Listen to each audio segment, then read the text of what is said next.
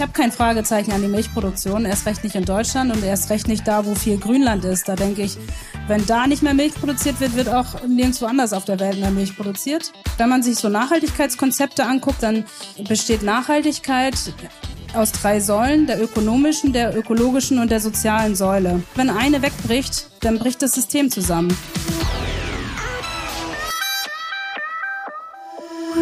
Die moderne Milchwirtschaft soll nachhaltiger werden. Aber was heißt das überhaupt, nachhaltig? Darüber haben wir mit Tomke Lindener gesprochen. Die Wissenschaftlerin vom Thünen-Institut war eine unserer Talkgästinnen auf der Grünen Woche in Berlin, der Leitmesse für Ernährung, Landwirtschaft und Gartenbau. Daher gibt es Let's Talk Milch heute mal als Live-Mitschnitt, in dem wir Tomke fragen, Nachhaltigkeit messen, aber wie? Viel Spaß! Hallo und herzlich willkommen zurück hier bei Let's Talk Milch von der Initiative Milch. Es ist jetzt schon der sechste Talk und das heißt, das ist auch der letzte Talk für heute und man sagt ja so schön, das Beste kommt zum Schluss und das ist Tomke Lindener. Tomke, wir haben heute schon ziemlich viel über das Thema Nachhaltigkeit gesprochen. Was können ProduzentInnen tun bei der Milchproduktion? Was wünschen sich VerbraucherInnen? Mit dir wollen wir das Ganze jetzt wissenschaftlich abrunden und abschließen, denn du bist wissenschaftliche Mitarbeiterin beim Thünen-Institut für Betriebswirtschaft und dort als Projektleiterin tätig. On top bist du Politikberaterin für das Bundesministerium für Ernährung und Landwirtschaft. Und als wäre das nicht schon genug, promovierst du auch noch im Moment und zwar zu dem Thema ökonomische Analysen der nachhaltigen Milchproduktion. Tomke, wann schläfst du? Ach, nachts, ne? Wenn mein Kind mich dann in Ruhe lässt. Viel Im Moment kriegt ja. es Zähne. Familie haben wir also auch noch. Ich kann nicht mehr, also ich bin ja schon mit meinem Leben total überfordert. Ich bewundere Menschen, die auf so vielen Ebenen unterwegs sind. Tomke, bevor wir loslegen und du uns mal erklärst, ob man denn Nachhaltigkeit wirklich messen kann, bekommst du natürlich auch eine Emoji-Frage von mir. Und zwar deine Emoji-Frage ist, Tomke, wenn du an Nachhaltigkeit und Wissenschaft denkst, welches Emoji ploppt dann bei dir auf? Das Emoji, wo der Kopf explodiert, Mhm. weil es am Ende einfach sehr komplex ist, Nachhaltigkeit, das Thema. Also rauscht dir manchmal auch der Kopf nach all den wissenschaftlichen Analysen? Ja, durchaus. Ab und zu kann das passieren. Tomke, ich glaube, viele Menschen kennen das Thünen-Institut vielleicht nicht. Magst du einmal kurz erklären, was das Thünen-Institut macht und was dort deine Rolle als Projektleiterin ist? Ja, das Thünen-Institut macht ähm, Forschung und Politikberatung in den Bereichen ähm, Wald, Fischerei, ländliche Räume und Landwirtschaft. Und als Forschungsinstitut vom Bundesministerium für Landwirtschaft und Ernährung arbeiten wir an der Schnittstelle von Wissenschaft, Gesellschaft und Politik. Also es gibt 15 verschiedene Institute, zum Beispiel auch die Marktanalyse. Ich bin im Institut für Betriebswirtschaft, bin da an dem Tätigkeitsfeld internationale Wettbewerbsfähigkeit der Milchproduktion, wo eben auch das Thema Nachhaltigkeit zugehört. Und ja, seit ein paar Jahren beschäftige ich mich jetzt auch tatsächlich nur noch ausschließlich um das Thema Nachhaltigkeit. Und du schaust auch international, also was machen andere Länder besser, schlechter? Genau, das gucken wir uns auch an, weil letztendlich sind wir in einem internationalen Wettbewerb mit der Milchproduktion.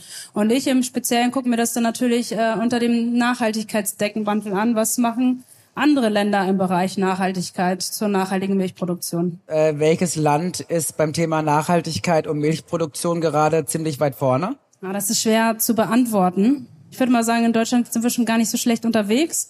Was wir in Deutschland wirklich nicht so gut können, ist kommunizieren.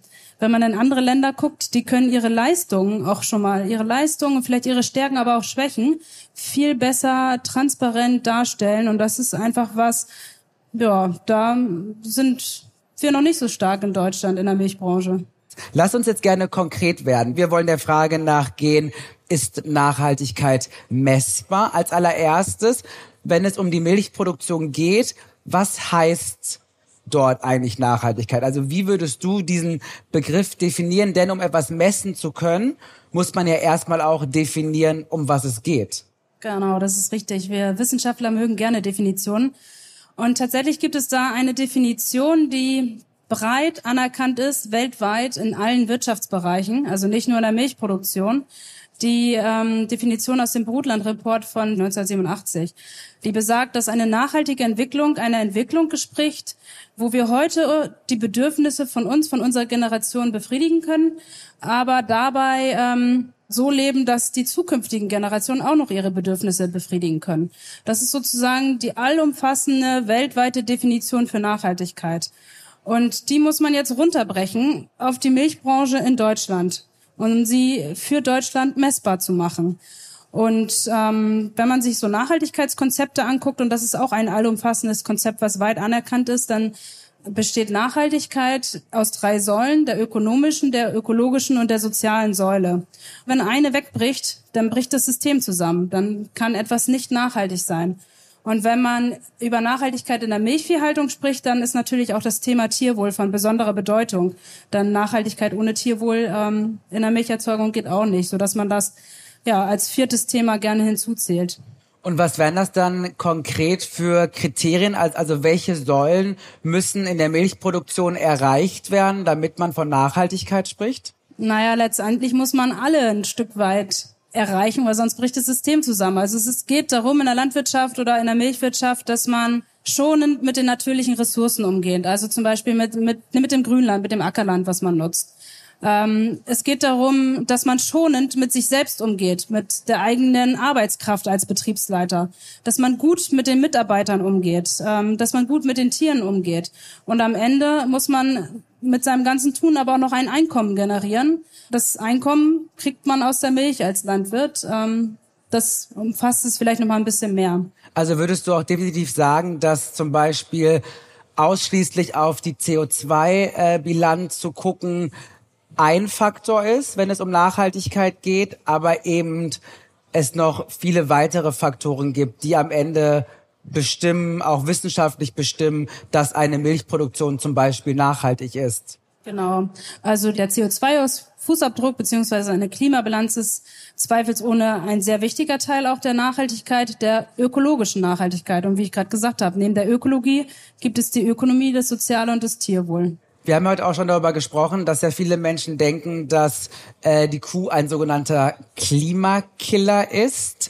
Du bist wissenschaftlich unterwegs. Kannst du dieses Argument, dieses Vorurteil wissenschaftlich entkräftigen? Was heißt entkräftigen? Also ich frage mich natürlich erstmal bei dem Begriff Klimakiller, was ist ein Klimakiller? Sind wir nicht eigentlich alle Klimakiller? Bin ich ein Klimakiller, weil ich morgens mein Kind mit dem SUV in die Kita fahre? Bin ich ein Klimakiller, weil ich mir Avocado aus Brot schmiere? Also es sind ja ganz viele verschiedene Fragen. Und was wir jetzt wissen oder was Fakten sind, also wir Wissenschaftler mögen ja gerne Fakten. Und ähm, ein Fakt ist schon mal, dass der landwirtschaftliche Sektor ungefähr sieben bis acht Prozent der Gesamtemissionen von Deutschland beiträgt. Wenn man sich jetzt ähm, CO2-Fußabdruck anguckt, und das haben wir heute auch schon gehört, dass es auf Betrieben gemacht wird, dann kommen da Ergebnisse raus und dann sieht man, dass Betriebe, die vielleicht ja gleiche Rahmenbedingungen haben, zu sehr unterschiedlichen Ergebnissen kommen. Da gibt es welche, die haben eine bessere, also eine geringere Bilanz, und da gibt es welche, die haben höhere Bilanzen. Und das zeigt uns, es gibt Unterschiede. Und Unterschiede sagt uns, einer macht es besser und der andere macht es weniger gut. Und da muss man genau hingucken. Der, der es besser macht, was macht der denn besser? Und Unterschiede sind letztendlich auch positiv und sie zeigen uns, es gibt Potenzial und es ist wichtig, dass man dieses Potenzial nutzt. Und eben um zu gucken, wer macht es besser, wer macht es schlechter, gibt es ja beim Thünen-Institut ein Nachhaltigkeitsmodell zur Messung von Nachhaltigkeit in der Milchwirtschaft. Wie kann ich mir dieses Modell vorstellen? Das war sehr schön übergeleitet. Ach, das kann ähm. ich, mein Tomke. ja. Ähm, zum Nachhaltigkeitsmodul. Vielleicht will ich erstmal eine Gegenfrage stellen. Vielleicht ja an dich oder auch an die Leute, die hier sitzen. Ähm, wie nachhaltig lebt ihr so? Wie nachhaltig ich lebe? Also, ich würde mal sagen, ähm, er war stets bemüht. okay. Aber ich wette jetzt, dass jeder vielleicht jetzt einen ganz anderen Gedanken im Gang im Kopf hat. Und letztendlich stand vor dieser Frage die deutsche Milchwirtschaft. Sie wurde gefragt, wie nachhaltig produzieren die Milcherzeuger in Deutschland? Und da haben die sich auch erstmal so an den Kopf gefasst und gefragt, na gut, es gibt diese übergeordnete Definition, die ich am Anfang gesagt habe. Die gibt's schon seit 87. Das, die kannten sie auch. Aber was muss man sich genau auf Milchviehbetrieben angucken, um halt Aussagen zum Thema Nachhaltigkeit zu finden? Und mit diesem Kernanliegen sind dann die Molkereien und die Milcherzeuger vor über zehn Jahren auf das Thün-Institut zugekommen und ähm, haben gefragt, könnt ihr uns wissenschaftlich helfen, darauf Antworten zu finden? Genau, das war letztendlich die Geburtsstunde des QM-Nachhaltigkeitsmodul Milch. Und das ist ähm, ja ein Tool für die Milchbranche zur nachhaltigen Weiterentwicklung der Milcherzeugung. Und die Kernziele, die wir verfolgen, sind Nachhaltigkeit definieren, Fakten sammeln, Verbesserungsprozesse anstoßen. Und wenn ich das nochmal genauer ausführen darf, Nachhaltigkeit definieren, das heißt letztendlich mit Kriterien unterlegen und messbar machen. Und das haben wir uns jetzt nicht im stillen Kämmerlein allein am Thün-Institut ausgedacht. Wir haben natürlich die wissenschaftliche Literatur dafür rauf und runter gewälzt, haben geguckt, wie messen andere Nachhaltigkeit. Und dann sind wir in große Stakeholder-Prozesse gegangen. Also wir haben alle mitgenommen, die eine Meinung zur Nachhaltigkeit in der Milcherzeugung haben. Da waren andere Wissenschaftler dabei, da waren natürlich die Milcherzeuger dabei, die Molkereien, die aufnehmende Hand wie der Lebensmitteleinzelhandel. Da war aber auch die Politik dabei, die Beratung, aber auch NGOs, die wir eingebunden haben. Also mich interessiert natürlich jetzt am allermeisten der dritte Punkt, nämlich äh, die Verbesserungsvorschläge für LandwirtInnen. Kannst du uns da ein paar nennen? Also kann ich mir das so vorstellen, LandwirtInnen können dieses Modell quasi nutzen, wenn sie den Weg gehen möchten, nachhaltiger zu produzieren. Und dann habt ihr quasi wissenschaftlich fundierte Verbesserungsvorschläge, ein Katalog eins bis zehn und wenn ich bis fünf komme, kann man schon mal sagen, Chapeau, gar nicht so schlecht. Ist es so einfach? Hm. Nee, so einfach ist es erstmal nicht. Also das, was wir jetzt bieten, ist Fakten, also Stärken und Schwächen aufzudecken, um überhaupt erstmal Verbesserungspotenziale zu zeigen. Und dazu haben wir Kriterien entwickelt und einen Fragebogen, der vergleichsweise einfach anwendbar ist, also vom Landwirt selbst auszufüllen. Wir haben eine Datenbank, die dahinter steht und dann kommen die Ergebnisse raus. Und dann gibt es zum Beispiel für Landwirte eine einzelbetriebliche Rückmeldung, wo sie ihre Nachhaltigkeitsleistungen sehen können im Vergleich zu allen anderen Mitlieferanten, meinetwegen einer Molkerei. Es geht ja auch darum, wie gut geht man mit sich selbst um, mit der eigenen Arbeitskraft. Und dann gibt's das Kriterium, äh, schafft der Landwirt es mal, sich freizunehmen, mal Urlaub zu nehmen. Ähm, und dann gibt's ein Bewertungsraster dahinter. Und die Bewertung, die wir da anwenden, ist jetzt nicht äh, eine Bewertung für den öffentlichen Dienst. Ich habe 30 Tage frei. Die besonders gute Kategorie, die ein Landwirt erreichen kann, ist, ähm, wenn er es mal schafft, zweimal im Jahr fünf zusammenhängende Tage hinzukriegen. Es schaffen einige Landwirte und man sieht, die Mehrheit schafft es aber nicht mal frei zu nehmen.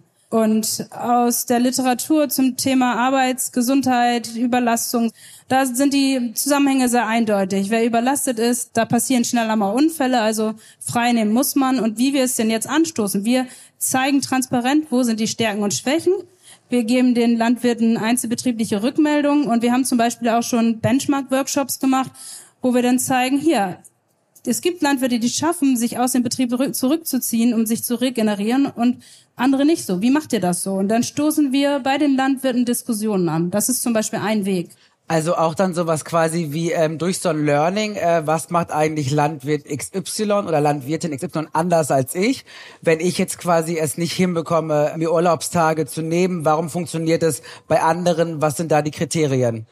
Naja, im Wesentlichen stoßen wir wirklich die Diskussionen an, wo die mal so fragen, auch vielleicht zum Beispiel regelmäßig Wochenende. Wie habt ihr euer Raster? Wie teilt ihr eure Mitarbeiter ein? Wie schafft ihr es, euch zurückzunehmen? Und würdest du sagen, ähm, die LandwirtInnen sind offen darin, ihr auch dann so eine gewisse Transparenz zu zeigen, weil man sich ja dann ja schon auch auf eine gewisse Art und Weise, ich sag mal, nackig macht, auch Dinge, die vielleicht sonst nicht nicht so nach außen getragen werden, über so ein wissenschaftliches äh, Modul dann doch auch nach außen getragen. Also wie ist da so die Resonanz bei den Landwirtinnen? Durchwachsen. und ich würde mal sagen, die ersten Jahre im Projekt haben wir wirklich sehr, sehr viel Arbeit geleistet, um die Frage zu beantworten, warum? Warum müssen wir uns mit diesen Fakten auseinandersetzen? Mittlerweile muss man ab und zu auch nochmal das Warum erklären. Ähm, man ist aber letztendlich mehr beim Wie. Das sind auch Molkereien, die uns das rückspiegeln. Wie kann man jetzt ähm, Nachhaltigkeit umsetzen? Es fällt Ihnen, was wir beobachten können, umso leichter, je besser wir oder auch die Molkereien kommunizieren, wofür es wichtig ist und wofür man auch wirklich die Ergebnisse braucht. Tomke, wir sind schon fast am Ende. Zwei Fragen habe ich noch an dich. Einmal, ist Nachhaltigkeit messbar? Ich würde sagen, ja. Wir haben mittlerweile ja, über ein Viertel der deutschen Milchviehbetriebe in Deutschland mit unserem Nachhaltigkeitsfragebogen erfasst. Also wir haben Kriterien entwickelt, um Nachhaltigkeit messbar zu machen. Was aber am Ende dabei nicht rauskommt, und das ist nochmal was, was ich auch noch ähm, ausdrücklich sagen will, es kommt bei uns nicht eine Endpunktzahl raus, die sagt, herzlichen Glückwunsch, Tarik, 50 Punkte. Was fängst du mit deinen 50 Punkten an? Mach ich vielleicht 30 draus. Im besten ja. Fall. ähm, auf jeden Fall kommt keine Endpunktzahl bei uns raus. Und es ist auch nicht eine Zahl, die rauskommt mit fünf Nachkommastellen, wenn wir es messen. Und ich würde vielleicht sagen, ich habe vorhin die ja, allumfassende Nachhaltigkeitsdefinition gegeben. Und was wir jetzt gemacht haben, wir haben es greifbar gemacht. Wir haben es mit Themen und Kriterien unterlegt, die letztendlich im täglichen Handeln von den Landwirten liegen. Und somit ja, Nachhaltigkeit greifbar gemacht und vielleicht auch aufgedeckt, wo können wir jetzt besser werden, wo kann man wirklich was anpacken. Sehr schön. Tomke, meine letzte Frage, weil du ja so gerne Emoji-Fragen hast, habe ich mir gedacht, mache ich dir ganz spontan einfach noch eine. So, ne? Weil du die erste ja schon bravourös beantwortet hast. Wenn du an das Thema Nachhaltigkeit im Kuhstall in 20 Jahren denkst, welches Emoji ploppt dann bei dir auf? Gibt's ein Fragezeichen-Emoji? ich finde es super schwierig. Also du blickst ein bisschen kritisch in die Zukunft? Nee, nee, nee, nee, nee, Oder ist es als Wissenschaftlerin schwierig, so Zukunftsprognosen zu sagen, weil das irgendwie dann so ein bisschen die wissenschaftliche Linie verlässt? Fällt es dir schwer? Äh, ich habe kein Fragezeichen an die Milchproduktion, erst recht nicht in Deutschland und erst recht nicht da, wo viel Grünland ist. Da denke ich, wenn da nicht mehr Milch produziert wird, wird auch nirgendwo anders auf der Welt mehr Milch produziert. Aber wie so ein Kuhstall in 20 Jahren aussieht, die Entwicklung, die technischen Entwicklungen, es geht alles so schnell. Manchmal habe ich das Gefühl, wir haben jetzt ein Smartphone in der Hand. Das konnten wir uns vor einigen Jahren auch nicht vorstellen, was das Ding alles kann. Deswegen sprengt es manchmal meinen Kopf, um mal wieder bei dem Explosionsmoji zu sein, was uns noch alles so erwartet. Es erwartet uns auf jeden Fall eine ganze Menge und auf jeden Fall sehr, sehr viel Gutes. Ich danke dir auf jeden Fall, liebe Tomke, dass du uns so einen wissenschaftlichen Einblick gegeben hast. Nachhaltigkeit ist messbar und ähm, die Milchproduktion ist bereit. Viele Höfe wollen nachhaltig sein und modern sein. Darüber haben wir heute auch viel gesprochen. Tomke, Dankeschön. Gerne. Das war Let's Talk Milch. Schön, dass ihr zugehört habt. Und jetzt seid ihr gefragt. Real Talk Milch. Sagt uns eure Meinung und werdet Teil des Podcasts. Wie das geht? Ganz einfach per Sprachnachricht. Alle Infos dazu findet ihr auf www.initiative-milch.de slash let's talk Milch. Ob unterhaltsam oder kontrovers. Verratet uns, was ihr über das Thema Milch denkt und was ihr noch wissen möchtet. Eine Auswahl eurer Nachrichten und Fragen bauen wir dann in die nächste Folge ein und den Link findet ihr in den Show Notes. Viel Spaß, euer Tarek.